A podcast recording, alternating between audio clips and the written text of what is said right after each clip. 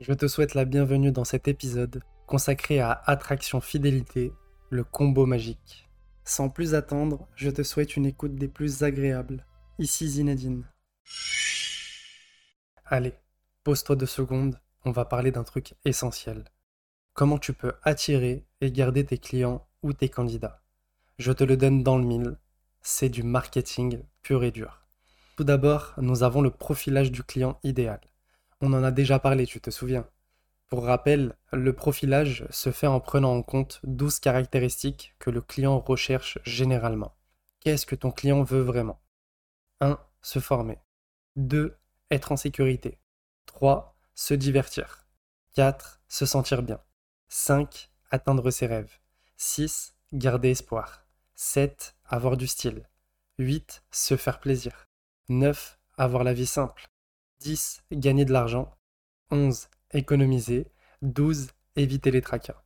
Une étude d'opinion web réalisée en 2022 sur les attentes des clients a interrogé 1000 consommateurs en France. Elle a révélé que les principales attentes des clients en France sont les suivantes. Un service client de qualité. Les clients veulent pouvoir compter sur un service client efficace et réactif. Des produits de qualité. Les clients veulent être satisfaits des produits et services qu'ils achètent une expérience client positive. Les clients veulent vivre une expérience agréable et mémorable. Place à la stratégie d'attraction maintenant. Ton logo, il doit hanter leur rêve. Il doit être vu dix fois pour être mémorisé. Ton titre, clair et percutant. Pareil pour le sous-titre. Ton image de marque, cohérente et accrocheuse. Tes offres, que du gagnant-gagnant. Elle doit être unique et différenciée.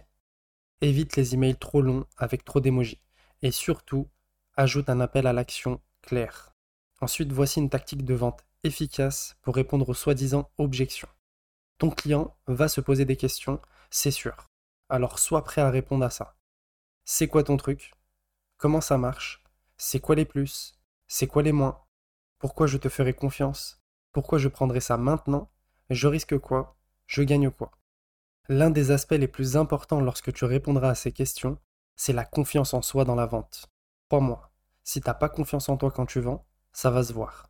Alors chasse ce doute et sois sûr de toi devant ton client. En plus de ça, crée un produit ou un service à haute énergie vibratoire. Créons ensemble un truc qui fasse du bien au monde, qui vibre positivement. Ah oui, respect des principes de vente. Sois direct, pas de blabla. Si ton client critique, prends-le avec humour. Concentre-toi sur ce qu'il veut vraiment sans t'éparpiller. Et surtout, la solvabilité du client. N'oublie jamais, si ton client ne peut pas payer, tu auras du mal à vendre. Des chercheurs des universités de Cambridge et de New York ont découvert que les émotions influencent fortement les décisions des gens, même quand ils sont conscients des faits contradictoires. Par exemple, malgré la connaissance d'informations contraires, 75% des participants ont choisi un produit sur la base de leurs émotions. Ce biais émotionnel peut orienter la manière dont les gens traitent les informations en fonction de leurs sentiments. Ces découvertes soulignent l'importance de considérer les émotions dans les stratégies marketing des entreprises. En gros, si tu mets deux jouets devant un enfant de 8 ans, un gros robot qui ne fait rien de spécial et un petit dinosaure qui fait du bruit quand tu appuies dessus, même si le robot est plus gros, l'enfant aura tendance à choisir le dinosaure parce qu'il fait un bruit amusant et parce que ça le rend heureux. Cela montre que parfois, ce que l'on ressent est plus important que ce que l'on sait.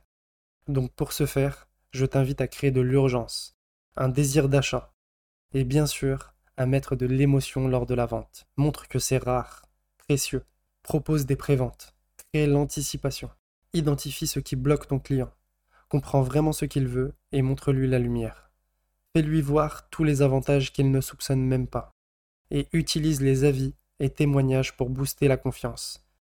Offre-lui une expérience inoubliable, il te le rendra bien. Maintenant, pour que le monde te voie et pour augmenter la visibilité et l'accessibilité à tes clients, crée un site web professionnel et facile à naviguer. Sois actif sur les réseaux sociaux. Va où se trouvent tes clients, événements, salons, séminaires, etc. Et n'oublie pas le SEO.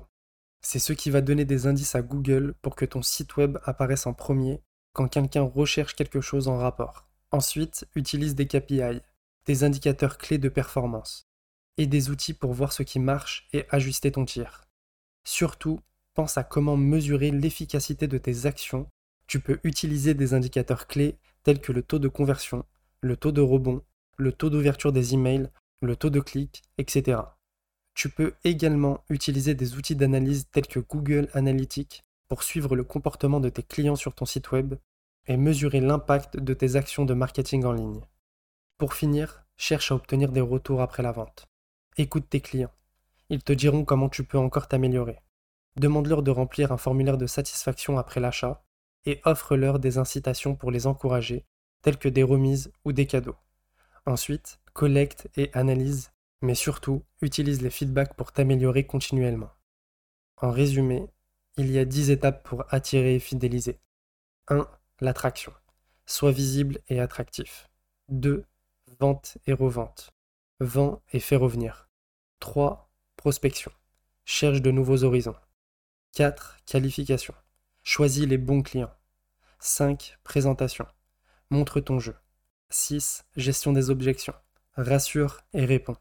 7. La plus importante, conclusion. Conclue l'affaire. Va au bout. 8. Fidélisation. Chouchoute-les. 9. Recommandation. Encourage-les à parler de toi. 10. Réactivation. Relance ceux qui se sont éloignés. Si tu suis ce chemin, en restant authentique et en mettant toujours ton client au cœur de tes préoccupations, tu réussiras. Je te le garantis, j'en ai fait l'expérience. Bonne chance. Et voilà, c'est la conclusion de notre épisode. Merci à toi de m'avoir écouté et quoi qu'il arrive, je te souhaite tout le succès que tu mérites, avec ou sans moi. On se retrouve très bientôt pour une nouvelle aventure.